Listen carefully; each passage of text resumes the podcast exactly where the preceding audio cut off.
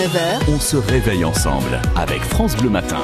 Avant ça, il est 6h09, mesdames, messieurs. On sait que la Franche-Comté regorge de scientifiques, mais pas forcément euh, toujours simple d'y voir clair. Eh bien, chaque matin, dans la science infuse, on fait le tour d'une question en deux minutes grâce à Jérémy Kéréné. Bonjour Jérémy.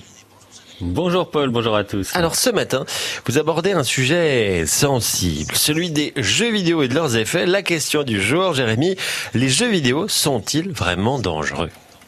Alors c'est vrai que quand on écoute hein, le discours de certains élus, on pourrait le croire, hein, à chaque fait divers euh, macabre comme ces tueries qui existent malheureusement parfois aux États-Unis, on pointe du doigt le fait que les coupables étaient des joueurs.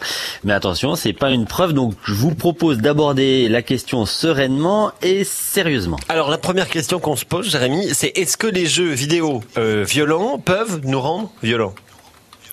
Et là, la réponse semble assez claire et c'est non. L'association américaine de psychologie a déclaré qu'il n'y avait aucune preuve, aucun lien de cause à effet.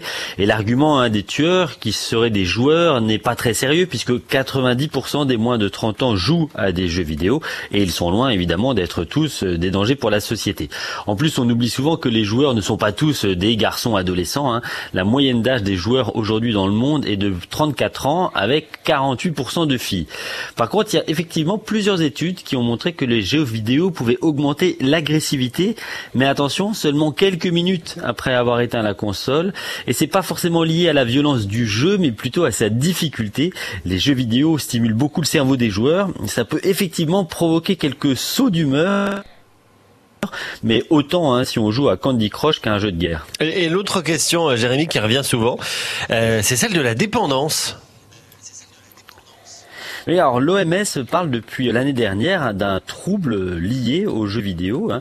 Donc euh, oui, il y aurait entre 1 et 2% des joueurs qui auraient effectivement un, problème de dépendance aux jeux, ça existe.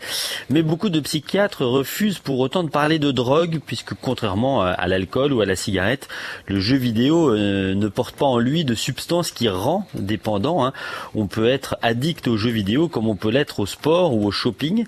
Des médecins byzantins ont mené hein, déjà des études sur cette question. Ils m'avaient confié à l'époque que les parents s'inquiètent aussi vite par rapport aux jeux vidéo, sûrement parce qu'ils connaissent pas les jeux vidéo. Ah oui. Ça serait donc aussi une question de génération.